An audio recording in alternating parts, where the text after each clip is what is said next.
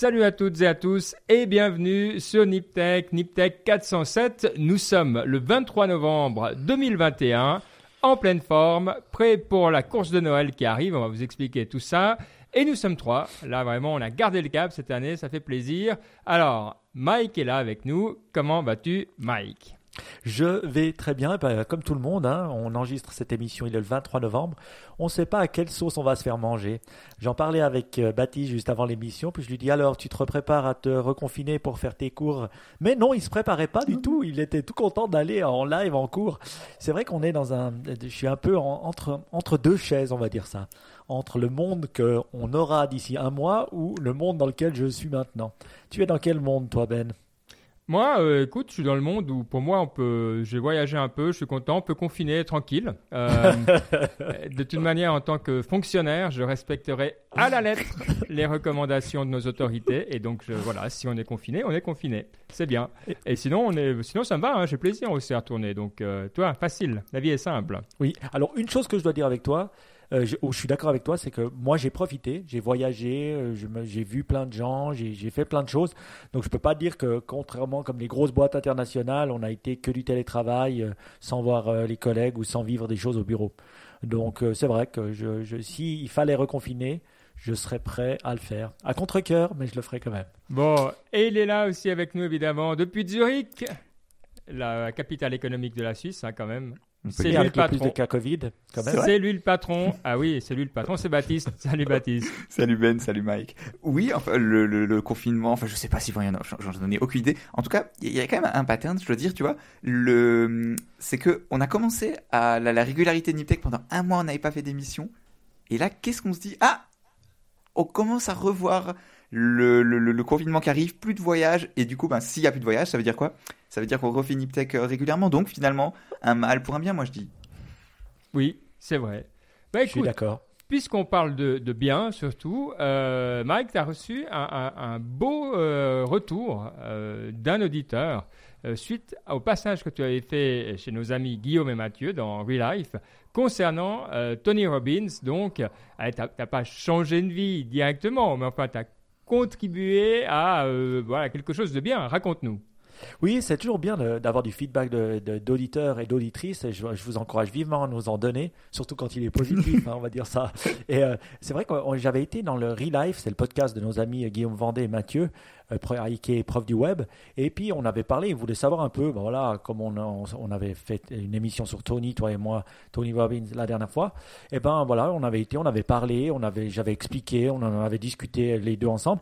Et c'est quelqu'un qui a écouté l'émission et qui a décidé d'y aller. Et il a fait euh, ben, le dernier séminaire euh, en Floride, je crois que c'était en début novembre ou mi-novembre. Et il nous a écrit un grand pavé, je crois que c'était un ou deux jours ou même, je pense, pendant le séminaire, ce qui était bien. Donc j'ai vu vraiment, c'était cool de voir quelqu'un qui a take action, comme on aime à le dire, pendant euh, en nous écoutant et qui a qui, qui a euh, changé sa vie pour le positif. Alors c'est pas grâce à nous, mais un petit peu on a mis le pied à l'étrier. Donc c'est toujours cool euh, de, de voir que finalement tout ce qu'on fait peut avoir un impact positif en plus. Oui, et comme on est reconnaissant, bah, vous le savez, on est super reconnaissant d'avoir la chance de partager ces moments avec vous. On adore la communauté Niptech. Et donc, de temps en temps, on a des idées comme ça. Et là, l'idée que tu as eue, Mike, est excellente et on va la soutenir. C'est Giving Tuesday. Ça se passe le 30 euh, novembre, donc dans une semaine du moment où on enregistre 2011, la journée mondiale de la solidarité. Alors, comment on va, euh, bah, comment on va s'attaquer à ça, Mike? Bah, C'était une idée de se dire, bah, voilà, c'est Giving Tuesday, la journée mondiale de la solidarité, le 30-11, juste après Black Friday, hein, juste après avoir dépensé plein d'argent euh, dans le monde consumériste, et c'est de se dire ben, comment est-ce qu'on redonne euh, ben, au monde qui nous entoure. Et on a eu une petite idée de se dire, ben voilà, choisissons une organisation qu'on aime, euh, que la Niptech Nation aime, que vous, auditeurs et auditrices, aimez, et on va la soutenir financièrement, c'est-à-dire vous, nous, et en tout cas tout ce que vous allez mettre pour cette association qu'on va choisir ensemble. Hein. Donc après, euh, on compte sur vous pour nous, nous poster euh, quelle association on devrait soutenir. On va en choisir une, hein, parce que euh, voilà. Et puis pendant ce Giving Tuesday, et ce qu'on a dit qu'on allait faire, c'est que tout don que la Niptech Nation va faire, ben, nous, on va les doubler. Donc voilà. Si, par exemple, ben, la Niptech Nation Total donne allez, 500 euros, ben, on mettra 500 euros de notre côté. S'il donne 1000, on donnera 1000. S'il donne 2000, on donnera 2000. Attention, ça va être chaud.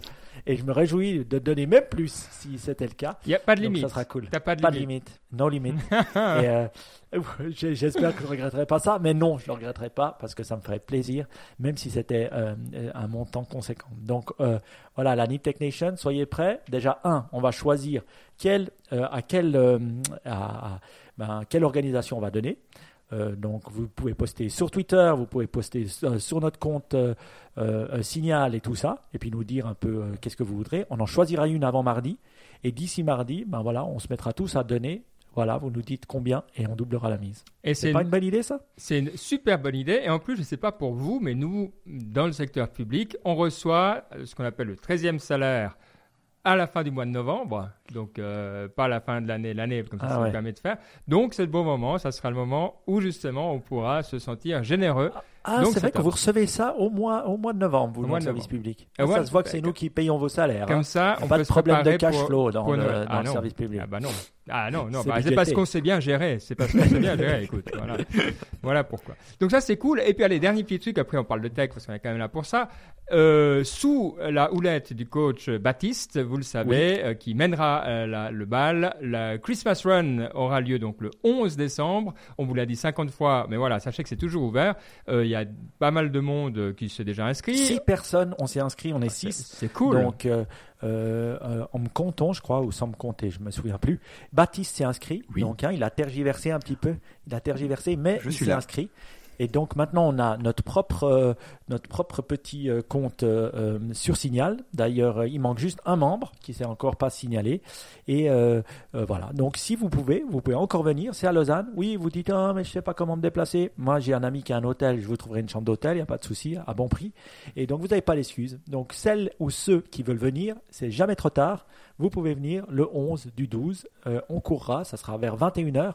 Oh, ça sera quoi? Combien de kilomètres, euh, Baptiste? 6 km et demi. Mais Oh, attention. c'est pas c'est pas immense, mais il y a un catch. C'est que c'est si j'ai bien compris, c'est à Lausanne et si vous êtes déjà allé à Lausanne et si vous n'êtes pas allé, bah, c'est une raison de découvrir. C'est que c'est euh, le c'est c'est une ville qui est très très très pentue. Du coup, je sais pas exactement ce que c'est le parcours, mais à mon avis, il y aura un peu Ouais, de montée descente. Mais donc, si tu, si tu, si tu montes, tu descends, tu arrives au même endroit. Donc, c'est zéro au final. C'est zéro. Tant qu'on quand on monte, on doit descendre. Il faut pas faire peur. On trouvera. Au pire, on marchera. De toute façon, on courra tous Oui, ensemble. De toute façon. Alors, on va, on va s'acheter des bonnets. On va essayer de faire un truc un peu fun. Puis, de toute façon, on viendra cracher chez toi, hein, dans le bon sens. Hein, crash, on- crash de party, vu que tu habites à côté, Ben. Donc, Ouais. tout va bien. Donc, on invite tout le monde à venir faire la fiesta. Chez Ben. En tout cas, on se réjouit. Euh, le plus, en plus on est de, de, de, de personnes, le plus on s'amusera. Bon, alors voilà, je crois qu'on a fait le tour. Vous voyez, on est, on est dans l'esprit des fêtes, on est dans l'esprit communauté. Donc voilà, ça nous fait plaisir, on espère vous voir.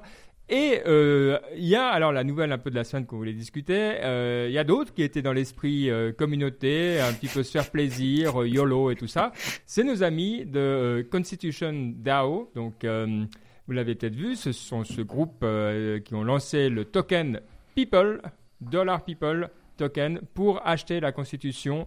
Euh, ce à quoi euh, ils ont échoué, hein, c'était ils ont quand même levé euh, 40 millions, mais euh, il y a quelqu'un qui a misé plus. C'est le problème quand on dit ce qu'on va miser. Ben, les gens ils peuvent miser plus euh, un peu facilement. Mais, alors, je vais vous dire comment j'ai compris. Au début, c'était quand même censé être un peu un gag. Mais comme souvent dans le monde des cryptos, c'est quand même un gag qui a bien marché. Et donc après, ils se sont dit, bon, bah, euh, on, va le faire. On va, on va essayer d'acheter une des copies. Hein. C'est pas la Constitution, c'est une des, des 13 copies de la Constitution américaine. Et euh, voilà, donc ils n'ont pas réussi. Mais euh, ce qui est intéressant, c'est que suite à ça, eh ben maintenant, il faut euh, rendre l'argent.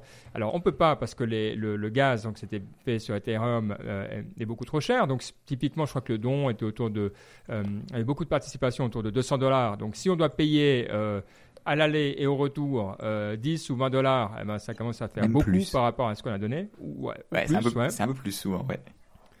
Voilà, donc euh, donc euh, c'est pas terrible. Et au demeurant, bah, pour ceux qui voudraient rester, comme il n'y a aucune gouvernance sur le truc, alors euh, la question c'est qu'est-ce qu'on va faire de, de ce DAO Euh, Et là, euh, c'est encore un, un- un gros point d'interrogation. Alors, ils veulent faire un nouveau token, relancer le truc, mettre une gouvernance en plus. Bref, c'est un petit peu chaud. Donc euh, la question c'est est-ce que c'était, moi, c'était pas un scam parce que l'argent il n'a pas disparu. Mais est-ce que c'était une bonne idée? Est-ce que ça a fait avancer la cause ou pas? Alors, euh, comme on dit euh, aux États-Unis, the jury is out. Moi, j'ai quand même une opinion assez tranchée sur la question, mais je sais que Mike a suivi ça avec passion. Alors, déjà, dis-nous s'il y a des trous dans ce que j'ai raconté, et puis après, qu'est-ce que tu en as retiré, toi? Donc, moi, j'ai compris comme toi hein, la situation. Moi, ce qui m'intéressait, c'est pas l'achat de euh, de la constitution américaine. C'est la constitution d'un DAO, parce que j'entends ce terme DAO depuis 3-4 mois. On dira qu'on l'entend depuis 2021. Euh, oh, non, non, non, DAO, ah euh, DAO s'il te plaît. Hein, DAO, on en a parlé dans Niptech il y a un moment. quoi. ah ouais? Eh ben écoute, ah bah moi, en tout cas, il m'avait pas frappé l'esprit le mot DAO qui veut dire quoi? Qui veut dire Decentralized Autonomous Organization. Donc, basé ben, sur tout ce qu'on appelle l'infrastructure blockchain, c'est comment on peut créer une organisation avec des règles automatisées, voilà, qui est basée sur bah, la blockchain euh, et puis où tout est plus ou moins transparent, comme on le voit dans la blockchain. Ce que je trouvais intéressant dans le DAO, c'est que en fait, bah, bah, voilà, chez nous, on a quoi? On a des SA, on a des SARL, on a des types de sociétés. Et en fait, un DAO, c'est comme une société, mais automatisée avec des règles qui ont été définies à l'avance, qui peuvent être définies à l'avance par l'organisation et qui sont très transparentes. Et pour moi, c'est plus un espèce. On a eu des NFT pour l'art, on a eu euh, euh, ben, de la crypto-monnaie, des bitcoins pour, pour l'argent. Et ça, le DAO, c'est comme si on commence à utiliser la blockchain pour créer une organisation. Et c'est ça qui m'intéresse. Parce que je trouve ça phénoménal. On peut, et ils ont levé 40 millions en même pas trois jours, ce qui est quand même énorme, hein, euh, voilà, avec une, une, organisation totalement décentralisée, ce qui voudrait dire que bah, des privés, des non privés pourraient aussi lever de l'argent s'ils ont une bonne idée, en bypassant les banques, en bypassant les VC, en bypassant plein de choses. Hmm. Et ça, je trouve, c'est quand même super intéressant. Après, la question, est-ce qu'une DAO euh, va commettre, euh, elle, va être régulée? Est-ce qu'elle va continuer à exister? Est-ce que ça existe qu'aux États-Unis? Ça, je ne sais pas encore, mais je trouve intéressant. Il y a peut-être un truc à dire après, je serais curieux d'avoir ton opinion, Baptiste. Euh, déjà, DAO, on en parlait en 2016, hein, de DAO, le premier, celui qui a merdé en premier, hein, qui était dans la vraie tradition des DAO, qui était quand même une belle cra cracure. Euh, c'était en 2016. Euh, vous pouvez même écouter, il y avait un Nipcoin là-dessus en 2016. Donc allez, allez, écouter ça si vous êtes nostalgique. Après, c'est pas tout à fait par hasard qu'ils ont acheté, euh, enfin, qu'ils visaient la Constitution. De ce que j'ai compris, la Constitution, c'est comme ils disent aux États-Unis, un collectible. Donc c'est quelque chose que tu achètes comme une carte de baseball. Mm -hmm. Et c'est pas soumis tout à fait à la même régulation que si tu achètes de l'art ou si tu achètes une société, mm. etc. Et donc, de, alors, il faudrait quelqu'un qui puisse confirmer, mais de ce que j'ai compris, c'est pas un loophole, mais c'est vraiment une catégorie très très particulière et donc ils n'avaient pas de danger de, se faire tomber dessus parce que d'un coup, tu ils, étaient dans les produits financiers euh, ou autres. Donc euh, à ce niveau-là, c'était assez malin s'ils l'ont fait exprès. Hein. après, euh, tu vois, ils ont peut-être eu de la chance.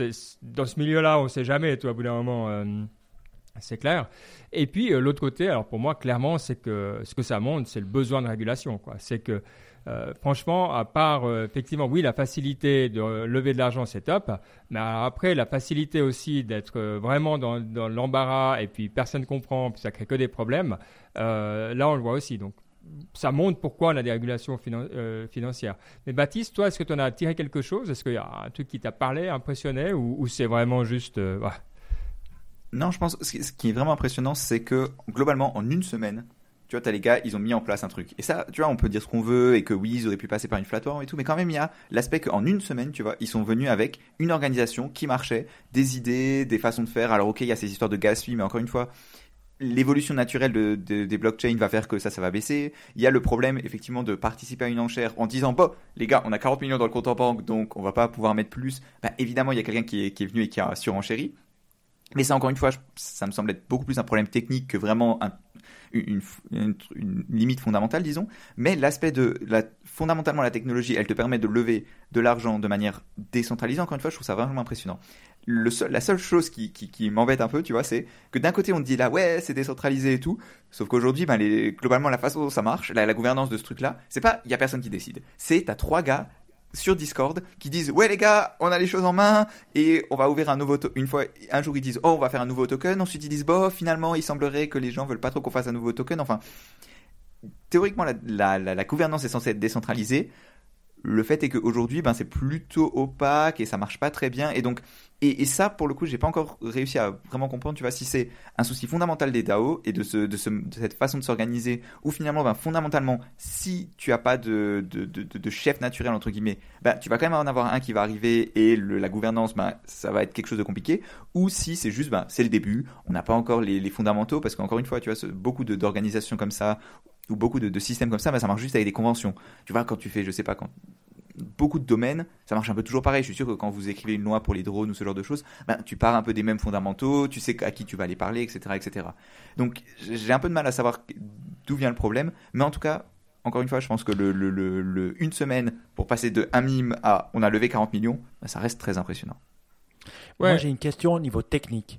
Comment est-ce qu'on fait pour créer un DAO? Est-ce qu'il y a une plateforme? Est-ce qu'il y, y, y, a un langage de programmation spécifique? Est-ce qu'il y, y a quelque chose à utiliser? À part, je sais qu'ils ont utilisé Ethereum comme Bitcoin comme, donc, comme argent d'échange Est-ce qu'il y a quelque chose comme ça? Hmm, je sais, en, tout, en toute franchise, je sais pas. As plein de, comme dit de base, tu as le protocole Ethereum qui te permet de faire tourner du code sur la blockchain. Et donc je suppose qu'à partir de ce moment-là, ça doit pas être très compliqué d'avoir un peu de code qui te permet de faire une, euh, une, euh, une organisation. Quoi. Ouais. Est-ce que vous vous souvenez, euh, enfin, est-ce que vous vous souvenez combien de d'Ether euh, avait réussi à lever de DAO, l'original, en 2016 non. Est-ce que, allez, donnez, donnez un chiffre. Sachant, l'Ether va aujourd'hui était euh, 4000, euh, 4000 dollars pièce. Je, je, dirais euh, une centaine d'Ether ou 200. Non, de DAO à l'époque, c'était gros. Non, non, c'était gros. Ah. Baptiste, t'as une idée? Aucune idée. Je sais pas. T'as dit que, attends, à l'époque, ça devait valoir. combien d'Ether Ça devait valoir genre 100 dollars un Ether. À l'époque, ouais, ça devait valoir exactement. Ouais. 10 millions, ils ont dû lever. Enfin, je sais pas, genre, doit mouiller peut-être 10 millions, donc ça fait quoi? Ça fait 10, ça fait 1 million, 100 000, 10 ou 100 000, 50 000 éthers, allez. Allez, 50 000, 11 millions. 11 millions d'éthers. Donc imaginez aujourd'hui ce que ça oh voudrait dire. Aujourd'hui, si tu lèves la même chose, tu, tu, parles en milliards. Et c'est ça la question. C'est que finalement, toi, aujourd'hui, on dit 40 euh, millions. Bon, c'est vrai, une semaine, c'est impressionnant. Mais ce qu'on voit qui est évident, c'est que moi, je ne serais, pas, serais pas surpris si un jour, pour un truc un peu moins niche, parce que c'est quand même un peu un délire hein, d'arracher la Constitution, mais toi, un truc un peu funky, euh, où les gens se laissent un peu emporter de nouveau, euh, sincèrement, je pense que hum, prévision pour 2022, alors DAO ou pas DAO, je ne sais pas comment on va l'appeler, mais je serais pas surpris qu'on arrive au, à des sommes vraiment plus importantes. Et je suis même pas surpris qu'on arrive au milliard. Donc, si je devais être un peu gonflé, je, pense qu'on on verra, euh, à moins que tout crache, euh, ce qui est aussi possible, mais euh, qu'on verra quelque chose à milliard. Mais la question après, c'est ça, effectivement, c'est la gouvernance. Et puis là, il y a zéro. Donc, la question de fond, qu'est-ce que ça a prouvé? Ok, ça a prouvé que tu peux lever de l'argent vite. Bon, euh, dans les cryptos, sincèrement, euh, on avait les les ICO, on a eu les NFT. Ouais, bon, tu peux lever de l'argent vite. Ok, ça, ça a été prouvé déjà plein de fois avant. Euh, qu'est-ce que ça a prouvé d'autre finalement? Qu'il y a des gros problèmes de gouvernance. Ok, ça fait depuis tout le temps qu'on le sait et ça n'a pas été résolu du tout. c'est un petit peu le problème toujours de, de, qui est-ce qui va permettre de passer à, à l'échelle, mais de manière un peu, un peu stable, où on pourrait avoir confiance, toi. Euh, oui, mais je pense que ce type d'organisation, si on passe le, imaginez, ben voilà, on passe l'étape de gouvernance où on les définit à l'avance. On dit, ben voilà, DAO, DAO, il y a ces gouvernances-là. Ça, ça, ça, ça, ça. Tout le monde est d'accord, mais le pognon, en tant que, je sais pas, euh, habitant de, de, Lausanne, en Suisse, on peut acheter des bâtiments. il donnait l'exemple, Jason Calacanis, que je trouvais bien dans son podcast. Tu peux faire du bien autour de toi. alors, tu pourrais faire aussi du mal, hein, c'est vrai. Mais tu pourrais décider d'acheter ben voilà, des forêts en Amazonie. Tu pourrais décider plein de choses comme ça. Et avec l'argent du contribuable, tu pourrais faire bouger bouger les lignes et bouger des grosses lignes. Mais est-ce que tu un énorme terrain près de chez toi et puis tu veux pas que ça se construise, il y a tout le village qui se met, qui crée un DAO, qui achète le terrain et il se construit pas. Est-ce que tu as pas cool, besoin d'une DAO? Enfin, je sais pas, genre, c'est bête, mais est-ce que tu peux pas créer une association euh, loi Je sais pas qu'est-ce que c'est comme loi? C'est beaucoup plus compliqué. Et puis c'est sous l'égide. Oui, mais c'est plus compliqué parce qu'il y a des lois, tu vois, et dire ah les DAO c'est plus ça parce qu'il n'y a pas de loi. bah, oui, mais bon, c'est un peu, enfin, tu vois. Le, la façon dont je pense à ces trucs-là, tu vois, à la, crypto en ce moment, la meilleure analogie que j'ai, c'est, euh, je crois que c'est Ben Thompson qui l'a dit, qui a dit, en gros, les cryptos, la, la meilleure image qu'il est, c'est en gros l'internet avant l'éclatement de la bulle internet. Tu vois, c'est globalement, on sent qu'il y a du potentiel il y a de l'argent parce que les gens sentent qu'il y a du potentiel, mais les idées et l'infrastructure autour, parce qu'encore une fois, l'innovation, c'est beaucoup une question de d'infrastructure, tu vois, c'est pour que tu puisses avoir Uber, il faut que les gens aient un téléphone. Bah, de la même façon, à l'époque, on n'avait pas l'infrastructure, mais on avait l'idée de base d'Internet. Et en gros, il y a eu le, le crack. Et ensuite, ça a pris quelques années, mais à ce moment-là, on a eu l'infrastructure et ça a décollé. Et je pense que la crypto, à mon avis, c'est un peu la même chose. On sent qu'il y a du potentiel, mais t'as ni les idées ni l'infrastructure autour pour le- les faire fructifier. C'est peut-être pas, enfin, encore une fois, prendre l'histoire et dire oh ça va juste se répéter, c'est un peu naïf comme, tu vois, comme, comme réflexion, mais c'est la meilleure, euh, Mm. c'est la meilleure euh, moi, hypothèse que personnellement, quand c'était juste spéculatif et lié à l'argent, je m'en foutais. Euh, J'aurais pu acheter des Ethers, hein, on aurait dû, hein, franchement, Ben, là, on pouvait les acheter, ils étaient à la NIPConf, on aurait dû, hein, on, aurait, on, est, on est bête finalement, mais je m'en fous. Quand ça a commencé à toucher à l'art avec les NFT, j'ai trouvé ça intéressant. Les ICO, je ne comprenais pas trop ce que c'était dans ma tête. Puis c'est vrai que des DAO, ça me touche plus parce que peut-être ça touche mon domaine. Donc je me dis, ah ouais, tu peux faire des espèces de smart contracts. Et puis je me dis, je commence à voir le potentiel. Et puis ça m'a ouvert les yeux euh, à, un autre, monde. Alors peut-être je m'en suis rendu compte, hein, euh, dix ans après les autres, mais je me, je sais pas, je trouve que c'est des, trucs fun quand même. Ou peut-être je commence à le comprendre, je sais, j'arrive pas à le dire. Ouais. Bon, si vous voulez investir euh, dans la suite donc du token People qui s'est cassé la gueule, hein, ça vaut plus la peine. Mais le prochain token qui est un peu la, la même la même équipe, c'est euh, WTP, de WTP, donc We the People. C'est celui qui va euh, mettre justement un peu de gouvernance là-dedans. Donc, si vraiment vous avez peur de rien euh, ou que voilà, moi je dirais plutôt gardez votre argent et donnez-le pour euh, notre activité du, du 30 novembre. Giving Tuesday. Giving Tuesday. S'il en reste encore après tout ça, oui, The People, ça semble vraiment une bonne, euh, une bonne façon de, de, de jouer. Non, euh, oh, bon, c'est- intéressant. Effectivement, moi, je te rejoins bien, Baptiste. Euh, je pense que clairement, euh, même avant le web, hein, on avait les idées euh, pet.com, qui est toujours le truc dont tout le monde rigole. C'était pas faux ce qu'ils faisaient. Je veux dire, euh, ils avaient l'idée, mais c'était pas le bon moment. Euh, Là, le timing est pas là encore. Mais espérons que ce soit un pas dans cette grande histoire euh, et puis que ça nous amène quelque part. Est-ce que vous voulez encore dire quelque chose ou est-ce qu'on passe à la suite? Bon, pour revenir dans le monde ancien, euh, parce que c'est un lien qui est, enfin, un contraste qui est assez saisissant. Et, là, Mike, on a besoin de ton euh, côté retail pour nous expliquer un petit peu. Euh, J'aimerais mieux comprendre ce qui se passe entre Amazon et Visa au UK. Alors, si vous n'avez pas suivi l'histoire, ça fait quand même pas mal de bruit. Euh, Amazon a décidé de se passer à partir de l'année prochaine euh, des services de Visa sur son site, donc on pourra plus simplement plus utiliser sa carte de crédit Visa, on pourra toujours Si. utiliser la carte Mastercard. On ne pourra pas Euh, utiliser les nouvelles cartes Visa. En gros, les, visa, les Ouais. cartes Visa émises à partir de 2022 ne seront plus acceptées sur Amazon UK. Et on pourra toujours utiliser celles qui sont débits. hein. Donc on parle de carte de crédit. En plus, Euh, ouais. donc voilà. Mais euh, je me dis, ok, bon alors il semblerait que les, les fees, les, les- les frais soient trop hauts. Mais de ce que j'ai compris, alors évidemment quand tu es gros tu négocies, hein. Parce que quand tu es petit, c'est à l'époque pour moi c'était 2, 2% et demi, hein, plus euh, quelques centimes à gauche Mhm. à droite. Donc on en prenait quand même un petit peu, toi quand je vendais mes billets euh, de, de conférence, euh, puis que tu avais 2% et demi là, 3%, bref, c'était, c'était, je me, je me souviens assez clairement de comment j'ai détesté quand même. Mais voilà. Mais pourquoi, qu'est-ce qui change entre Visa et, et- et Mastercard et tout ça? Ça vient d'où cette histoire finalement? Mike Je vais laisser expliquer notre ex Amazon euh, les détails et après j'interviendrai. Moi, ce que je trouve intéressant dans ça, c'est un, on sait tous que Visa prend de l'argent. Après, j'ai pas su pourquoi Visa et pourquoi pas euh, Mastercard. Je pense que c'est euh, quand j'ai lu en tout cas le truc d'Amazon, il disait quoi? Il disait que c'était à cause des frais et que Visa euh, facturait des frais plus élevés que les autres. C'est des questions de négociation, c'est vrai. Le plus on a de poids, le plus on peut négocier avec eux.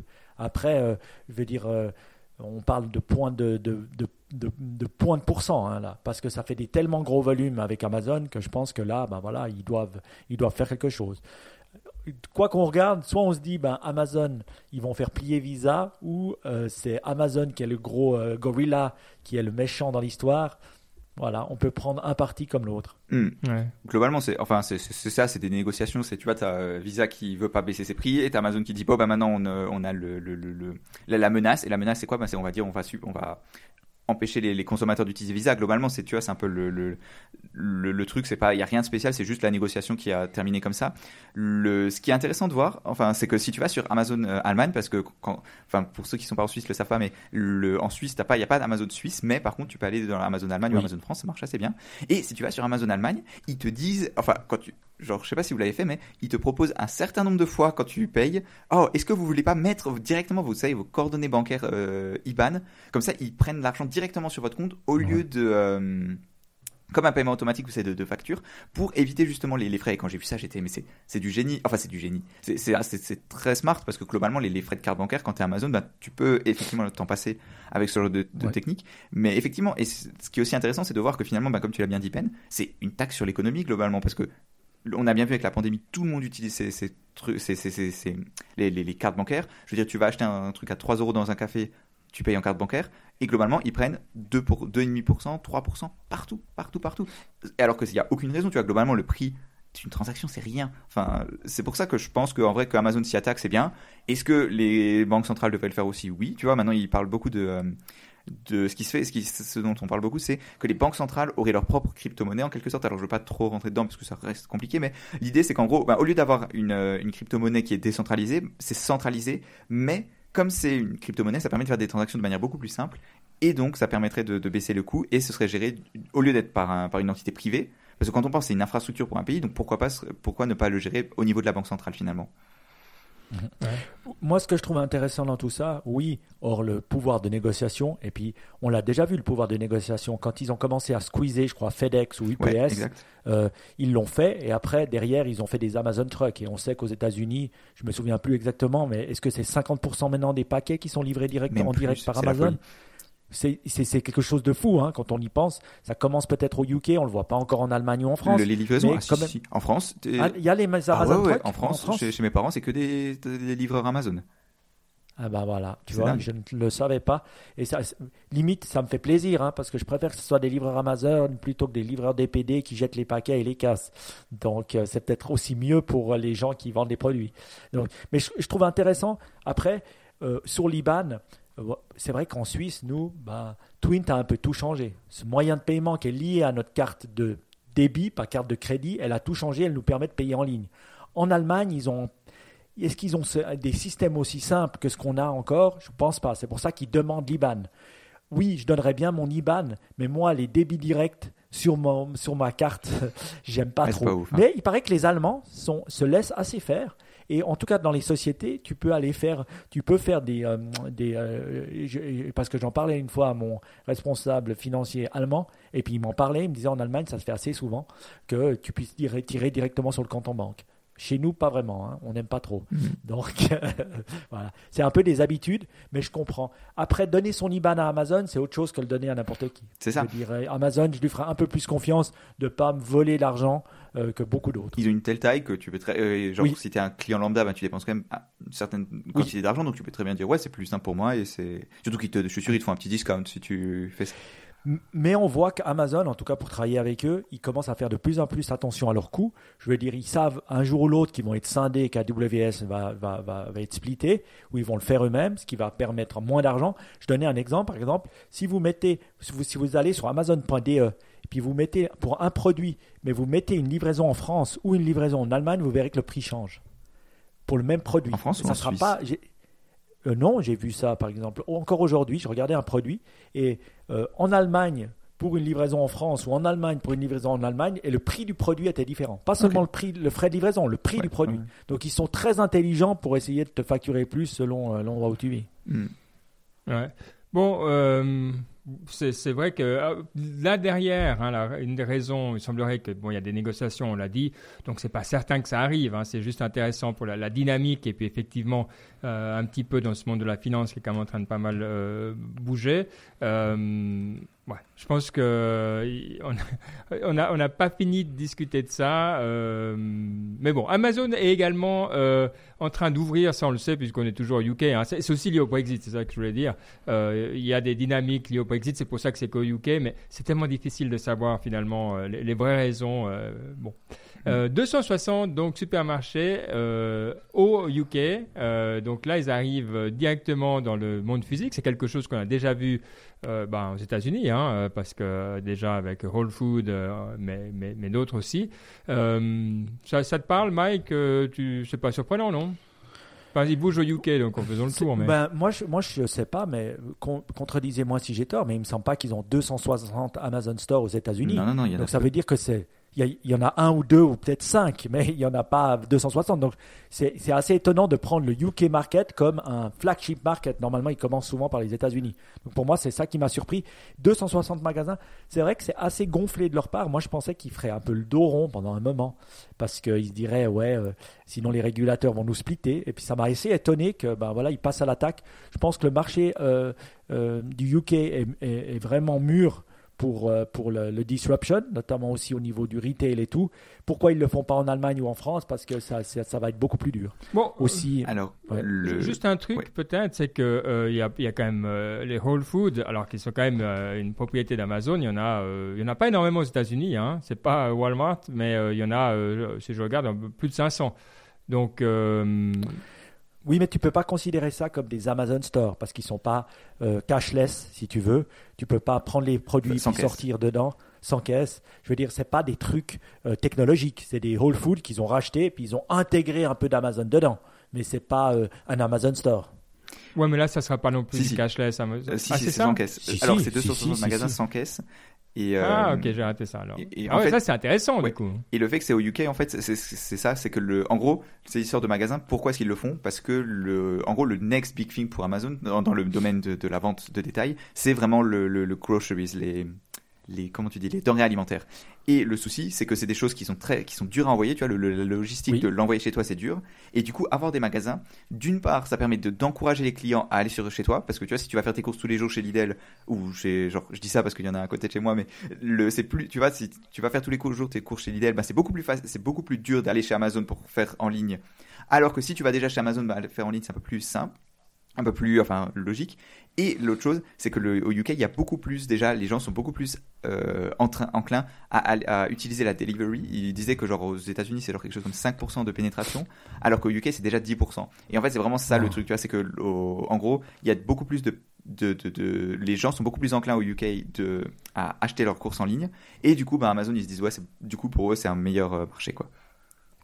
Moi, moi aussi, c'est vrai, pour travailler au UK, euh, maintenant c'est plus difficile avec le Brexit. Au fait, qu'est-ce qui se passe? C'est que si tu n'as pas une filiale au UK, tout ce que tu, dois faire, euh, euh, quand tu envoies des choses, tu fais des exportations en continu. Avant, bah, ça faisait partie de l'Europe, donc si tu envoyais plus l'Europe, tu devais, voilà, c'était un autre pays européen. Et maintenant, pour chaque envoi que tu fais, c'est une exportation. Et c'est un sacré paperasserie à faire, je peux vous dire, et ça coûte cher.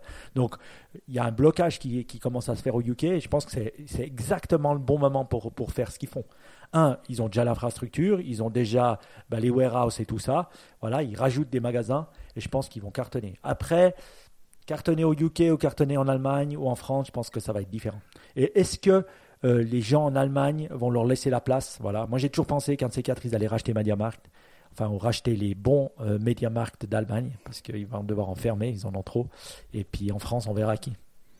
Bon, intéressant. Et puisqu'on est dans, le, dans un peu ce côté euh, consumer, euh, il y a une autre annonce qui était intéressante. Alors, mm, je sais que moi, je suis pas trop euh, fan d'Apple, mais euh, je sais que ça fait réagir pas mal de monde. Donc, je suis curieux aussi si vous, dans la communauté, vous avez une opinion là-dessus. C'est le Apple Self Repair Program. Alors là, d'abord, Baptiste, je pense qu'on a besoin un petit peu de ton explication de pourquoi, euh, pourquoi bah, déjà pourquoi on pouvait pas réparer avant ou qu'est-ce que ça change, qu'est-ce que c'est ce self euh, service repair que maintenant euh, Apple semble dans sa grande générosité euh, nous laisser faire. Alors en fait aujourd'hui imagine donc tu as, un iPhone Mike le, le nouvel iPhone 13 Pro Max euh, Ouais. XL de, de Mike et il casse son écran. Comment est-ce que c'est possible de, de- de le réparer? En gros il y il a en deux rachète un, Mike. quoi? Mike, il en rachète un direct. C'est ça. Mais Oh imagine là que là. Mike il est il est une conscience écologique et qu'il veuille le, le réparer. tu vois. Ça fait beaucoup, ça fait beaucoup. Ok, d'accord. Ok, bah, imaginons, imaginons. En gros, il peut aller soit dans un Apple Store, soit dans un magasin certifié d'Apple, et ça c'est important, c'est certifié, soit il peut aller, soit le faire lui-même, soit aller dans un magasin pas certifié. Et le souci en fait, c'est que les magasins d'Apple et les magasins certifiés, eux, ils ont les pièces, mais globalement ça coûte cher. Et devenir, et donc soit t'es Apple, mais voilà, soit tu, pour devenir un magasin certifié, c'est vraiment un bordel. Parce qu'il faut avoir, il faut signer des, non-disclosure agreements, il faut former tes trucs, il faut payer des, sommes vraiment importantes. Donc, c'est pas, tu vois, c'est pas un modèle qui est vraiment étendu et surtout, ça te donne pas, enfin, c'est un modèle qui est très fermé. C'est-à-dire que c'est pas n'importe quel magasin qui peut dire demain on va être un Apple Repair Shop. De l'autre côté, si tu veux euh, réparer toi-même ou aller dans un magasin qui est pas officiel, t'as pas les pièces officielles Apple, ce qui est vraiment problématique. Et surtout, de plus en plus, le- comment dire, tu as pas l'accès au, au software. Et donc typiquement, le, beaucoup de maintenant de sur, alors on sait pas trop si c'est fait exprès pour t'empêcher de réparer ou si c'est pour des vraies contraintes de sécurité, mais de plus en plus, tu as des euh, les pièces, elles se connaissent entre elles si tu veux. Et donc tu peux pas réparer juste un écran et dire ah bah je, branche mon nouvel écran et ça marche. Parce que l'iPhone il voit ah c'est pas c'est pas un écran de, de marque Apple que, je connais. Un peu comme si tu utilises des câbles qui sont pas officiels il, peut te mettre un message des fois. Et ben là de la même façon il va te dire ah l'écran est pas reconnu telle fonctionnalité telle fonctionnalité telle fonctionnalité marche pas et ça, ben, de, et, de, et au fur et à mesure que les appareils deviennent plus intégrés, plus compliqués, etc., etc., ça empêche de plus en plus les gens de réparer Mhm. eux-mêmes leurs appareils. Et donc, notamment aux États-Unis, il y a énormément de, de critiques pour ça. C'est le, le, le- si, si tu veux chercher, ça s'appelle le le right to repair, donc le droit à la réparation. Ça, c'est vraiment un, un- qui- quelque chose qui aux États-Unis est très très discuté. Et donc, et t'as le, et donc le, les, les, les marques dont on parle le plus, c'est Apple pour ça, ou John Deere, vous savez, les tracteurs. Parce que eux, ils empêchent, ils sont très très connus pour empêcher les, les réparations de, par les fermiers. Et pour, enfin, si vous êtes déjà allé dans une ferme, les tracteurs ils tombent en panne très très très souvent. Donc c'est vraiment un gros gros problème pour les pour les fermiers. Et donc le, c'est pour ça que législativement, bah, c'est un sujet, c'est quelque chose qui dont les gens parlent beaucoup. D'autant plus que le, d'un point de vue environnemental, bah maintenant c'est pas genre réparer les appareils, c'est quelque chose qui est important et qui est bien. Et donc le, c'est ça, c'est ça qui a mis la pression sur Apple pour qu'ils, donc, je- j'y arrive, pour qu'ils fassent leur nouveau programme de self repair, qui en gros va le, ils vont directement vendre aux consommateurs les pièces et les, les outils et aussi des manuels pour réparer, euh, pour que les consommateurs réparent eux-mêmes leurs iPhones ou et bientôt dans le futur les Mac, etc. Et donc ce qui est super Et- intéressant, Ils vont avoir le droit à avoir les pièces détachées. Ouais, c'est ça. Tu pourras aller sur le site d'Apple et acheter les pièces détachées. Donc ça, c'est vraiment, vraiment bien. Et, et pas tant que... Parce que n'importe quelle Madame Michu pourra aller et acheter son iPhone parce que t'as pas envie d'ouvrir un iPhone toi-même. C'est compliqué, il faut prendre un sèche-cheveux, ouvrir, enfin... Pas, beaucoup de gens veulent le faire, mais tu pourrais imaginer que, euh, tu pourras aller dans un repair shop indépendant, tu lui donneras ton iPhone, tu lui donneras ton écran et lui il fera le changement, tu vois. Ce genre de modèle deviendra possible et tu n'auras plus les soucis de soft et tout parce que bah, le, Apple ils seront obligés de te donner le soft, sinon ça fait pas de sens qu'ils te vendent l'écran sans te vendre le soft. Et donc c'est ça un peu ce que je vois qui est intéressant. Maintenant il y a quand même deux trois petites choses à dire, deux trois problèmes possibles. D'une part, on sait pas le prix des pièces. Si ça se trouve, Apple ils vont dire ah l'écran de votre iPhone coûtera 350 euh, euh, francs et ben ce sera pas moins le- si la pièce te coûte le même prix que le, le ramener à l'Apple Store, ben, ben, ça, tu vois tu, tu vas pas forcément le changer toi-même. Ouais. Et il y a aussi le souci de quelle pièce ils vont te donner. Pareil, s'ils te donnent que l'écran, bah c'est bien, mais il y a beaucoup d'autres changements que tu peux vouloir faire. Donc, c'est un peu mi- on- on n'est pas certain de comment ça va évoluer, mais globalement, c'est un pas dans la bonne direction et qui fait, qui fait globalement sens pour Apple parce que certes, le- les réparations, c'est un business, mais si ça empêche les gens d'acheter un iPhone, parce que c'est ça aujourd'hui, tu vois. Je veux dire, la différence entre un iPhone et un Android, je pense qu'on l'a déjà dit il y a une ou deux, deux émissions, elle est de, de plus en plus faible, tu vois. Genre le, le, le- Et si t'es un peu climate conscious et tout, ben, tu vas te dire, un iPhone, je peux pas le réparer, alors que mon Fairphone, je peux le réparer. Mon Samsung, ça se trouve, dans un an, ben, tu pourras le réparer. Et donc, c'est pour ça, ça me semble être un, un move un peu euh, naturel, finalement. Enfin, c'est pas, c'est pas si étonnant que ça, je dirais. Et, Moi, et je au trouve- niveau retail, alors Mike, ouais. Bon, je trouve que c'est un pas dans la bonne direction. Il faut savoir que euh, voilà, ça c'est des régulations aux États-Unis, mais au- aussi en France qui est qui pousse vraiment pour la réparabilité et tout ça. C'est un des pays européens qui est le plus en avance sur ça. D'ailleurs, euh, voilà, il y a les il y a les- maintenant sur tous les, les produits qu'on achète, il y a le nombre d'années où les pièces détachées sont disponibles et les choses comme ça.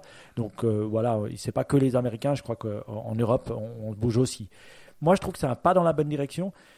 Euh, surtout pour Apple. Parce qu'avant, on pouvait rien faire, maintenant on va pouvoir. Après, c'est vrai qu'il y a toujours des trucs de sécurité. Nous, comment on résout ça avec des produits qu'on vend? Mais En fait, on dit tout ce qui est externe, on le donne volontiers aux gens, mais quand il faut ouvrir l'appareil et puis euh, euh, euh, changer des choses à l'intérieur, là, c'est vrai que ça a un impact de sécurité et pas tout le monde est capable de le faire. Donc, je comprendrais Apple s'il se limitait aux parties plus visibles de l'iPhone qu'on peut changer, mais dès qu'il faut ouvrir le téléphone, ça demande quand même euh, sacrées compétences. Après, c'est vrai qu'il y a des gens dans les, qui, démontent les téléphones déjà maintenant, qui le font. C'est pas des consommateurs, c'est des sociétés qui réparent déjà les iPhones sans avoir les pièces détachées. Donc ça, ça permettrait, je pense, plutôt à ces sociétés, selon moi, hein, quand je- comme je, je vois la chose, de se développer plus que euh, à moi même de faire la réparation. C'est comme ça que je vois, je vois la chose. Mais je trouve que c'est un pas dans la bonne direction d'Apple qui était très très mauvais. Et quand on réfléchit, je veux dire, un, Apple- un iPhone, ça vaut plus de 1000 euros. Et franchement, sans déconner, je veux dire, c'est un scandale qu'on ne pouvait pas le réparer. Je veux dire, donc, euh, je veux dire, après 20 ans, ça a été lancé en 2017, pas 20 ans, 13 ans d'iPhone, on commence à parler de réparabilité maintenant. Merci beaucoup Apple, mais euh, c'était long, long overdue. Hmm. Ouais. Ok. Je pense. Mais ça, c'est un trend qui va continuer, je pense. Et puis, c'est quelque chose qu'on va voir sur tous les produits et que j'espère qu'on va obliger les gens parce que finalement, on achète un produit à 50 balles, il n'est pas réparable, on le jette et puis on ne paye pas de taxes dessus. Non, c'est clair. Le, je veux juste re- peut-être euh, rebondir sur le point que tu as mentionné de la- par rapport à la sécurité. C'est vrai que pour un iPhone, globalement, ok, la sécurité, c'est tu, tu perces pas ta batterie en la, en l'ouvrant, mais c'est assez limité. Tu vois, et ok, tu as la sécurité informatique, mais encore une fois, c'est un peu, c'est des choses qui sont facilement euh, contournables. Mais pour d'autres produits, tu vois, et le, right to repair, tu vois, je parlais des tracteurs, mais tu as plein, plein de domaines. Le, je pense que c'est c'est une question, tu vois, législative vachement intéressante de se dire, ok, où est-ce qu'on place la limite? Tu vois, qu'est-ce que le, consommateur est en droit de faire? Tu vois, qu'est-ce que, pour quel, quel type de pièces il faut que le constructeur donne. Et quel autre type de maintenance on peut dire bon ça légitimement tu vois le consommateur il a peut-être pas le, tu le, il va pas le faire lui-même tu vois. Et je pense que c'est vraiment une question qui est intéressante. Parce que le parce que c'est naturellement tu vois ça rentre en conflit Bon, bah, moi, je, voilà, je, je suis content pour euh, Apple. C'est vrai que ça, ça, me- ça me parle peu ces trucs parce que c'est vrai que je suis tellement pas bricolage ou ce genre de truc, mais je comprends après. C'est un super bon, euh, c'est une super bonne tendance, c'est juste quoi. Euh, et j'espère qu'on en verra plus. Donc bien. Et peut-être une dernière société, allez, dont j'aimerais vous parler parce qu'on a parlé de de- d'aller dans les des supermarchés. Et il y a une, une société qui s'appelle Dent Reality qui a levé 3,4 millions. Alors bon, on s'en fiche un peu des chiffres dernièrement, mais pour faire un truc tout simple, mais celles et ceux d'entre vous qui font les courses, on le vit depuis des années, et je me dis, mais en fait, oui, ça c'est une bonne idée, c'est de la réalité euh, augmentée pour trouver les produits dans les rayons. Euh, et donc, ça a la carte du magasin, ça sait où sont les, les différents trucs qu'on veut, euh, et bah, ça te guide. Euh, tu sors ton téléphone, tu regardes où tu es, il te géolocalise, et euh, après, ça te permet d'aller là où tu as besoin. Alors, je sais pas pour vous, mais moi, le truc, j'aime bien les épices. Quand tu essayes de trouver Oui. parmi les 25 000 sortes d'épices, celle qui va bien, Oh là sincèrement, c'est une horreur, ouais. Donc, je sais pas à quel point c'est euh, bullshit ou pas, à quel point ils seraient capables d'aller à ce niveau-là, où ils arrivent juste à te dire le rayon lait, c'est dans le coin, et puis après tu te débrouilles. Auquel cas, ça serait pas hyper utile. En tout cas, vu la taille des magasins en Suisse, on n'est pas encore dans des trucs où tu dois te promener en, en voiture de golf dedans pour aller de A à B. Mais disons que s'ils arrivent à être relativement précis, je leur serais éternellement reconnaissant. Et donc, je suis très content de voir une société qui fait un truc de AR où j'arrive à me projeter dedans parce que alors là, je serais client. Bon, alors d'ici Ouais. que ça arrive en Suisse, euh, il y aura plus de magasins, il y aura plus rien. Bon, voilà, dommage. Je pense que ça va prendre du temps. Mais j'aimais bien l'idée. Et donc, voilà, Dent Reality, c'est cool. Moi, moi, j'aime bien l'idée et ça fait le lien avec les cashless stores parce que si Ouais. tu as cashless store, tu as moins de personnes à l'intérieur, donc tu peux pas forcément demander à des gens, donc tu dois tout guider euh, par toi-même avec un, un iPhone, Je- le, le- enfin avec un téléphone. Et donc l'augmented reality fait sens. Le, le challenge de l'adoption, ça sera pas leur technologie, ça sera le fait de le vendre à des gros magasins. Ouais. Donc, et que eux l'intègrent dans leur, dans leur app. Et euh, voilà, nous on a Migros en Suisse, hein, qui est un peu le carrefour suisse. On a Coop ou des choses comme ça, euh, qui est un peu comme Auchan. Et c'est vrai que eux, quand tu vas voir leur app, c'est vraiment de la daube, quoi. Vraiment un truc bien daubesque, bien mal fait. Donc je le vois mal en tout cas avoir de l'augmented reality, en tout cas dans les 5 ans. Donc euh, je me réjouis qu'Amazon se pointe. Mais tu vois, ce que je peux imaginer assez facilement, euh, c'est le s'ils veulent vraiment, euh, toi, dès que tu passes à côté d'un truc en disant vous avez acheté ça la semaine passée, ou toi, des rappels comme ça, de l'upsell, je peux, du moment que tu as une app comme ça, que tu la sors dans un magasin, je pense qu'après ils sauront quoi en faire. Donc c'est pour ça que je me dis, peut-être les magasins vont, vont comprendre qu'il y, a- il y a un intérêt. Euh, T'as déjà essayé de lire tes courses en poussant ton chariot?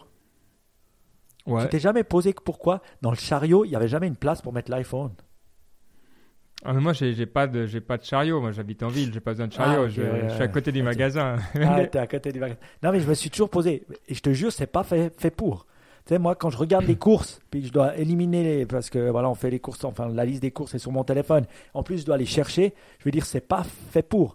Là, tu voudrais vraiment les lunettes du métaverse ou de Snap Ouais. ou de je sais pas pour regarder à gauche à droite. Parce que franchement, c'est pas euh, téléphone, pousser chariot, euh, mou- se mouvoir, c'est pas fait pour. Oui, mais c'est vrai que c'est ce que je trouve intéressant là-dedans, c'est que c'est vraiment, ça fait un moment qu'on parle de d'AR et de métaverse, mais ça, c'est un truc où, où toi, je serais, je serais- tu me dis, il faut payer 10 dollars euh, par mois euh, pour tester, mais je pense que je paye, quoi. Euh, parce que ça me, chaque minute que je ne peux ne pas passer dans un magasin, c'est une minute bien investie, quoi. Donc, euh, Moi, je dérange les collaborateurs, je leur pose des questions. Et tu sais quoi? Avec grande gentillesse, ils me répondent tout le temps et ils Oui. m'amènent à l'endroit. Oui, c'est ouais, c'est vrai. Tu peux aussi interagir. C'est vrai que Tu peux interagir j'avais aussi. pas envisagé, Tu peux parler. j'avais pas envisagé ça sous cet angle. c'est vrai. Baptiste. Toi, tu fais tout online, Baptiste, t'en fous. Ah, non, je vais dans des magasins encore radical. parce que c'est online. C'est un peu chiant online. Genre euh, les, les Oh, groceries, ça marche pas encore. Oui. Mais, mais oui, je vais dans des magasins, je parle à personne. Voilà, j'ai- j'aime ce style. Ouais.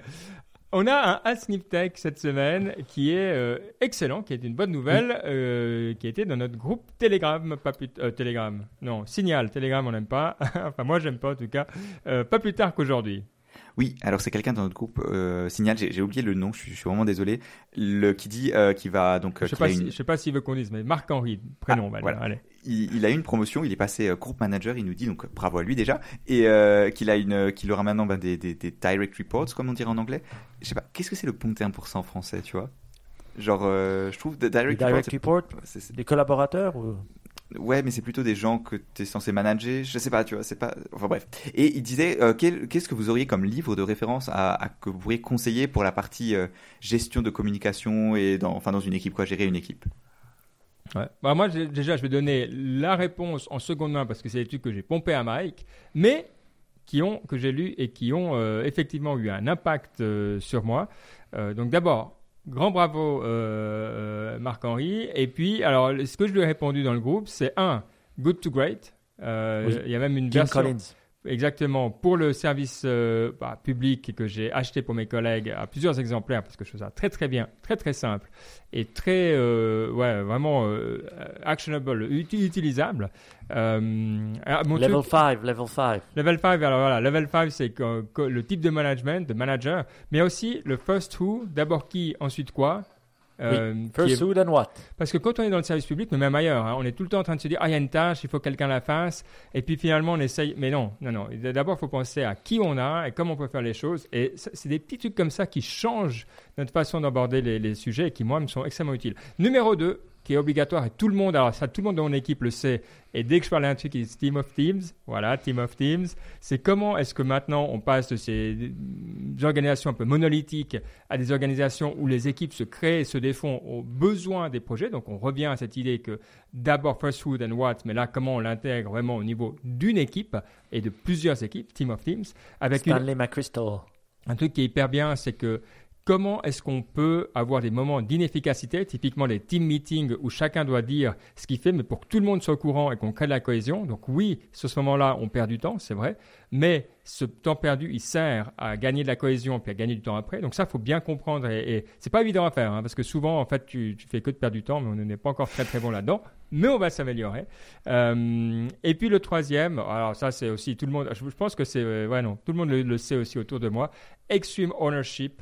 Euh, ça, ça. Jocko alors, alors maintenant, il est plus dur à vendre. Alors l'autre qu'il a fait de Dichotomy of Leadership, il est des fois un peu plus simple hein, parce que le Extreme Ownership, c'est next level. hein. Ça, c'est, c'est vraiment. euh, mais il est, il. Alors voilà, c'est que des trucs euh, un peu euh, en anglais. euh, mais voilà, donc Mike, euh, merci à toi parce que je crois que je les ai tous suivis à toi, mais ils ont vraiment changé ma vie et j'espère que ça sera le cas aussi pour Marc-Henri. Mais qu'est-ce que tu rajouteras à cette liste, Mike? Je- j'en rajouterai un seul que vraiment j'ai adoré, que je trouve que ben c'est un peu le, père fondateur de toute cette nouvelle méthode de management qui n'est pas euh, centrée que sur le shareholder, donc celui qui possède, mais celui euh, ce- ceux qui participent, c'est Peter Drucker, hein, un Autrichien d'origine, grand penseur, voilà, qui a écrit un- vraiment plein de bouquins, et un de ses meilleurs bouquins qui résume vraiment sa pensée, pas trop long à lire, qui s'appelle The Effective Executive. Je pense qu'il est aussi en français. Euh, voilà, Peter Drucker, je pense que ça, vraiment, c'est simple à lire, c'est concret, on peut l'implémenter facilement. Je pense que Marc-Henri, si tu lis ces quatre bouquins et que tu mets en place le seulement les 10%, voilà. Et une petite règle, une petite, toute petite règle que moi j'ai toujours fait, et puis franchement ça a toujours fonctionné. Réponds aux gens qui te posent des questions. C'est-à-dire quand on t'envoie un email, réponds pas dans les 48 heures, réponds dans 12 heures, ou même plus rapidement. Et je pense que souvent, la plus grosse plainte des gens quand ils ont un chef, ou un responsable, ou une responsable, leur plus grosse plainte c'est quand tu leur réponds pas. Et ça, ils détestent. Mais même si c'est non, mais réponds. Ouais. Excellent, excellent. Baptiste, est-ce que tu aimerais ajouter quelque chose à cette liste? Moi, je suis encore euh, petit padawan du. Donc, disons que je ne suis pas encore le meilleur placé pour donner des conseils. D'accord, ouais, c'est pas des lit. Ok, mais c'est top. Bah, euh, voilà, puis euh, on prend hein, dans notre groupe Signal, vous verrez, il y a d'autres euh, propositions. Donc, n'hésitez pas à nous rejoindre. Un petit mail à info.niptech.com et puis on vous enverra le lien ou sur Twitter, vous connaissez la musique. On va quand même finir. voilà, on a parlé de bouquins, mais maintenant on va passer officiellement à la partie inspiration. Qu'est-ce que tu nous as préparé, Mike? Oui, alors, un petit livre que j'ai vraiment adoré. Je vous avais parlé de ce podcast de ce gars qui s'appelait John Doerr, euh, qui euh, la, fois dernière, euh, qui était ben à la base de Google, à, la base avec qui a bossé avec Andy Grove de, de, de Intel et tout ça. Et j'ai acheté son bouquin et je l'écoute. Et franchement, ça faisait longtemps que j'avais pas écouté des management books mais je suis très content. C'est Measure What, you, what Counts. et je l'ai trouvé en français pour une fois. Donc je vous ai mis le lien en français. C'est extrêmement rare. tu l'as écouté en français? Non, non, non. Il faut quand même pas abuser. Et euh, je, l'écoute dans la langue originale. Et euh, John Doerr, D-O-E-R-R, euh, ancien VC, maintenant qui fait plein de choses. Et franchement, c'est assez. Parle. Il parle des OKR, Objective Key Results. Je pense que toi, tu connais ça. Hein. On, on, travaillait pour Google, Ben.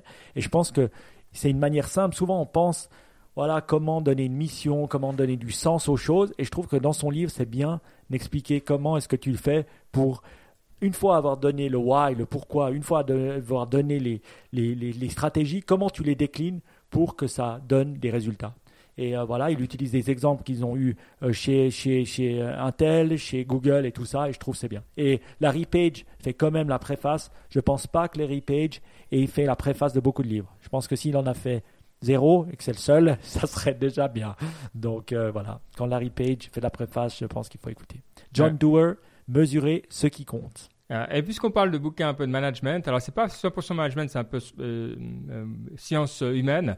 je suis en train d'écouter Noise de Daniel Kahneman, donc Flow in Human Judgment, et ça parle de toutes les. Donc Noise, c'est toute cette idée qu'on a des, on est inconstant dans la façon dont on a des, on donne des résultats. Alors typiquement, quand on est une autorité, évidemment, c'est euh, quelque chose qui nous occupe beaucoup. Hein. Quand on donne une autorisation, euh, on a envie que bah, ça soit fiable. C'est-à-dire que si on arrive un autre jour, qu'on donne à une autre personne, on a le même résultat. On sait que c'est pas le cas. Et euh, ce qui est intéressant dans ce bouquin, c'est qu'il ne parle pas des biais. C'est-à-dire, on sait que les gens ont des biais. Euh, ça, c'est voilà, quelque chose qu'on peut, où on passe beaucoup de temps à regarder et à essayer de comprendre. Mais il y a toute une autre série euh, de raisons d'avoir des, disons, des valeurs qui varient. Alors, c'est pas grave, ça varie un tout petit peu, mais qui varient de manière assez extrême. et c'est ce à quoi s'intéresse ce bouquin. Euh, donc, si vous avez besoin de, vraiment de, constance dans, vos résultats, euh, il prend des exemples euh, d'assurance hein, également. Si, tu proposes une assurance à quelqu'un ou si tu vas faire un prêt à ta banque, vous verrez que vous avez deux personnes, c'est pas les mêmes, vous n'aurez pas les mêmes termes, les mêmes conditions. On a, on a des fois un peu cette impression naïve hein, que derrière ça tourne, mais non, ça dépend de, tellement de choses. Donc c'est juste super intéressant, c'est un peu les fondamentaux de statistiques, les fondamentaux de sciences humaines, mais euh, vraiment euh, très intéressant. Et puis il, encourage surtout les gens à faire des, noise audits, où justement on va avoir un peu tout le monde qui regarde les mêmes euh, projets et puis bah, regarder le résultat à la fin pour voir si on a une culture qui est assez stable, assez forte pour avoir les mêmes résultats. Bref, il y a beaucoup beaucoup de petites choses à tirer de ce genre de bouquin.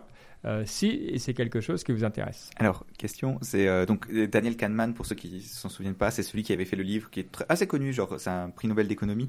Il avait fait le livre Thinking Fast and Slow, qui est un assez bon bouquin, genre euh, est très connu, qui hein. ouais, ouais, bon bouquin et surtout qui s'est beaucoup beaucoup lu.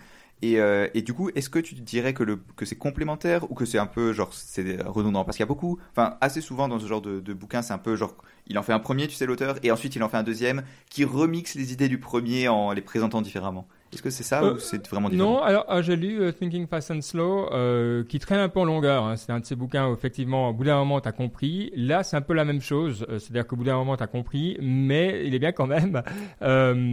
Et il n'est pas du tout sur, c'est pas recyclé, quoi. Ok. Euh, donc il prend vraiment, là, c'est très. Thinking Fast and Slow, c'est beaucoup plus universel. hein. C'est un peu vraiment la psychologie. Mhm. Ici, c'est déjà plus vraiment pour un, un public professionnel qui aimerait régler, ou peut-être si on est en politique ou des choses comme ça. euh, donc, euh, non, non, euh, recommandé si vous avez aimé Thinking Fast and Slow, alors ouais, euh, il faut pas hésiter, quoi. Hmm. Est-ce qu'on a encore, non, on a encore quelque chose avant, avant Oui. la côte On doit encore attendre un peu. Un petit truc, un petit podcast que j'ai écouté de Tim Ferriss. On a parlé des cryptos, on a parlé déjà. Alors, c'est un podcast qui a duré 5 heures de temps. C'est le plus long podcast que j'ai écouté de ma vie, à part euh, Dan Carlin, Hardcore History. Celui-là, il dure longtemps. Oui. Mais euh, franchement, c'est un gars qui s'appelle Babaji. euh, et c'est voilà l'ancien patron de Coin. Euh, de, Coinbase ou un truc comme ça. Donc le gars pas mal dans les cryptos, mais, mais c'est vraiment intéressant parce que ça parle pas que des cryptos. Et franchement, c'est une personne d'une intelligence supérieure. J'ai jamais vu ça qui parle autant de politique, de vue mondiale, du changement du monde, comment il pourra euh, se développer dans le futur. J'ai rarement vu ça. C'est pour ça que je, vous- je, vous, je vous dis vraiment, écoutez cet épisode. Elle est vraiment game changer. Euh, euh, ouais. Et pour euh, une fois, je pense que Tim Ferriss, euh, il connaissait pas beaucoup de choses dont cette personne parlait. j'ai bien vu. Donc, euh, moi, j'ai trouvé super intéressant. J'ai beaucoup appris. Pas seulement sur les cryptos, parce que c'est vrai que je suis pas un fan absolu des cryptos, mais je vous dis, écoutez cet épisode. Voilà. Bon, ok, c'est noté. Et puis vous retrouvez de toute manière tout ça dans les notes de l'émission sur notre site, hein, si vous en avez besoin. Bon, alors on va terminer en beauté comme d'habitude par une citation. Euh, de qui Alors. est-ce que tu nous as pris une citation? D'habitude, tu fais un lien avec l'émission, hein, donc. on- Et oui, mais là, ça sera pas un lien avec Ah, l'émission, ouais, sera avec les livres que je lis. Vous connaissez que je lis toujours ce livre qui s'appelle Calendar of Wisdom de Léon Tolstoy, qui est chaque mois de l'année. Et puis il y a des, des, des, des citations, c'est vraiment, c'est tellement phénoménal. Merci Tolstoy, t'es vraiment incroyable. Et, et, je, et, et je suis tombé sur une citation. Je fais, tu sais, quand tu soulignes toutes les lignes de ton bouquin, c'est pas, c'est pas croyable. Tu vois, moi, je souligne avec mon Kindle. Et puis quand j'aime une quote, je me l'envoie par email. Et puis après, je la poste sur Twitter. Mhm. Euh, donc, j'arrête pas de souligner, je souligne presque tous les passages, c'est presque honteux, mais en tout cas, c'est pas mal. Et ça, c'est une quote. Est-ce que tu es prêt à la traduire? C'est clair. Elle dit la suivante The improvement of society can be achieved only by the moral improvements of individuals. Ah ouais, euh, l'amélioration de la société ne peut se faire que par l'amélioration morale des individus. Alors, mm, elle te parle? Ah là, bah, t'as pas, là, je, je- moi, je suis absolument convaincu de ça. hein. Euh, Je trouve que moi, elle me parlait parce que, alors le mot moral, peut-être, c'est pas une bonne traduction en français, par, par le, le- je dirais le changement le- le- du caractère de l'individu, je dirais peut-être en français. parce que- éthique. Ouais, ou ouais, disons le caractère de l'individu, son amélioration de l'individu, parce que euh, le mot moral en français, c'est peut-être un truc moralisateur, on n'aime pas trop. Mais ce que, ce que je trouve bien dans ça, c'est vrai que des fois, on veut changer la société, on se dit, ouais, comment on change la société, comment on l'améliore, et finalement, elle passe par les humains. Donc, elle passe par nos enfants, nos filles, nos garçons, comment on, on- comme nous-mêmes, et autour de nous, comment on s'améliore. Et Ouais. par ces temps de crise, comme on voit, Covid avec voilà, ces tensions euh, non vaccinés, vaccinés, ces tensions de, des différentes visions de la, la société. La société, elle s'améliorera que quand nous-mêmes, on s'améliorera. Donc, Oui. je trouvais ça intéressant. Mais, mais ce que je trouve intéressant là-dedans, c'est que je pense que c'est un peu un test sur, euh, où tu te situes sur le spectre politique. Parce que euh, typiquement, euh, quand tu vas dans des plus à gauche, euh, il y a quand même cette idée que toi, as le collectif prime sur l'individu. Et puis, donc oui, évidemment, tu peux changer. Regarde tout ce qui est la discussion sur le climat. Il y a des gens comme, bah, tu dirais là, toi ou moi, on va dire, bah, si tout le monde fait un effort, au final, la société n'est que le reflet de, de ce que veulent les individus. Donc euh, voilà, si plus personne ne prend de voiture à pétrole, ben, euh, on a résolu le problème. Ça, c'est une vision qui est euh, plutôt, je dirais, en général classée à droite. La vision de gauche, c'est dire non, il y a un problème systémique. Les individus là-dedans, ils sont pris là-dedans, ils peuvent pas se laisser, toi, sortir. Enfin, ils peuvent pas eux-mêmes prendre ça en main. Quoi. C'est juste qu'ils sont écrasés par le système dans un truc comme ça. Et donc, je trouve vra- vraiment intéressant ce genre de discussion parce que j'ai l'impression qu'on est Tu vois, c'est soit tu cliques, soit tu cliques pas. euh, mais je sais qu'il y a beaucoup de gens qui réagissent assez fortement. J'ai eu beaucoup de discussions là-dessus en disant non, euh, c'est une vision naïve, euh, tout, tout- tout miser sur l'individu. Donc euh, voilà, je trouve. euh, moi, je suis, moi, je suis preneur. hein. Je, je pense qu'il faut développer ce qu'on peut et ce qu'on Mhm. peut, c'est soi-même, dans les limites de qui on est. hein. mais, mais ça, on peut le faire. C'est, dans ma Mhm. vision stoïque du monde, ça, ça passe nickel. Toi, Baptiste, euh, allez, on va, on va faire le test euh, à Baptiste, voir où, où il se situe, voir si Sur le spectre. Moi, moi, voir je suis. quel euh, extrême tu es, quoi. Je suis, comment dire, ah, conflictué, non, euh, partagé, disons, entre les deux, entre, entre ces deux visions. Parce que, tu, tu vois, le- l'idée que l'individu a, que le- la société est faite d'individus et que le, le- la société, enfin, la société est faite d'individus et que le- l'ensemble d'un- d'un- d'une d'une nation, c'est finalement la- la- la- le reflet de ce que pensent tous les individus. C'est le cas, tu vois, mais je pense quand même que la structure qui va par-dessus ça, elle a quand même une influence qui est pas, tu vois, qui est pas neutre et que si tu mets le même individu dans un contexte différent et que si tu prends le ouais c'est ça donc tu vois que tu prends que tu prends une structure différente et que tu organises le- les individus d'une manière différente je pense que tu auras quand même un résultat qui est différent Ouais. Donc euh, voilà, donc on a le, le- le centre représenté vaillamment. Non mais c'est vrai. Après voilà, on peut que effleurer ça, mais je trouve, euh, je trouve que c'est des voilà des réflexions intéressantes. Il y a plein de bouquins là-dessus. hein. Alors si euh, on veut s'éduquer, euh, ça, ça ne manque pas. Mais j'aime bien, j'aime bien. Toi, Mike, est-ce que tu Moi, j'aime bien. Je pense que voilà, ça, ça fait partie du sens de vouloir mais qu'est-ce que se tu changer soi-même. qu'est-ce que tu fais pour ton moral improvement? C'est c'est tout ce que tu lis dans tes euh, Non, je crois que voilà, déjà, ça commence par vouloir être une meilleure personne. Je veux dire, par tout, euh, de vouloir s'améliorer. Je veux dire, pas tout le monde le veut. Regardez autour de vous. Je veux dire, euh, vous dire, ah ouais, comment je peux réussir, mais vous inquiétez pas, hein, comme le disait Napoléon Hill. euh, Il y a, il y a que 1% des gens qui veulent. Les 99 autres, ils n'en ont rien à foutre. Donc, euh, si tu te retrouves juste dans les 1% qui ont envie de t'améliorer, tu feras déjà la différence. Après, tu verras, c'est que tu, tu, tu commenceras dans, par le chemin, et puis le chemin, il est long et difficile. Mais je trouve que souvent, on veut changer la société, mais il faut commencer à se changer soi-même. Et ça, je pense que moi, je, moi, je crois plus à ça. Et puis, on commence à changer la société en changeant soi-même, en changeant autour de toi, en en parlant, et après, ben voilà, on, a, on a un impact sur les gens avec lesquels on est. d'a- Par d'a- notre exemple. D'ailleurs, si tu veux finir la discussion euh, sur ce sujet, tu, tu cites Gandhi, hein, qui dit Be the change that you wish to see in the world. Et là, en Oui. général, il n'y a plus personne qui te contredit. Qui va contredire Ah. Gandhi? Il faut être quand même sacrément. On est d'accord. On est d'accord. Bon, alors en tout cas, on aura une occasion de changer le monde un petit peu la semaine prochaine. Donc venez sur Signal ou sur Twitter nous dire quelle euh, organisation euh, vous voulez qu'on soutienne. Et on la choisira et on, on espérera collectivement qu'on pourra donner plein d'argent. Euh, et puis, Et on double la mise. et on double la mise. Giving Tuesday, le 30, juste après Black Friday. Donc tout ce que vous avez acheté, tout ce que j'aurais acheté. Et donc on se dit, voilà, on aura choisi la, la, la, la, la, la- bah voilà, l'organisation à laquelle on donne. Tout ce que vous donnez, on doublera. il y aura un site ou c'est sur l'honneur? On dit moi j'ai donné 50, moi j'ai donné. Ouais, bon, c'est sur l'honneur. hein. Je veux dire, moi, euh, vous- vous- on s'en fout de- du print screen. Non, mais il faut qu'on puisse collecter, toi. Si quelqu'un donne et qu'on ne sait pas. Ah, euh, alors là, on se tourne vers il faut Baptiste. qu'on ait une DAO moi je pense moi je pense qu'on fait une DAO Bon, le souci c'est Ouais. que la moitié du don du coup ça va partir en gas fee mais il y a moyen de contourner Mais c'est- c'est c'est- c'est pas grave, c'est c'est c'est euh, Moi, couvre. moralement, je fais totalement confiance à la Niptech Nation, que s'ils nous disent j'ai donné 50, que c'est 50, j'ai aucun souci. Alors, ils pourront le dire par Twitter, ils pourront le dire par email, ils pourront le dire par, euh, par euh, signal, on les, on les mettra ensemble et on, on doublera la mise euh, qui a été donnée pour l'organisation choisie. Donc, la première chose, étape, est de choisir l'organisation.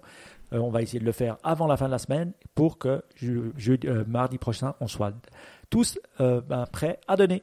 Voilà, et on ouvrira nos messages privés pour être sûr que vous avez pas... tout le monde n'aime pas dire au monde, mais pour ceux qui aiment, ça va bien aussi. D'accord, donc c'est noté. Alors, on se réjouit, et puis si on ne soit pas au Giving Tuesday, on s'entend dans deux semaines. D'ici là, profitez bien. Ciao. Ciao, ciao. ciao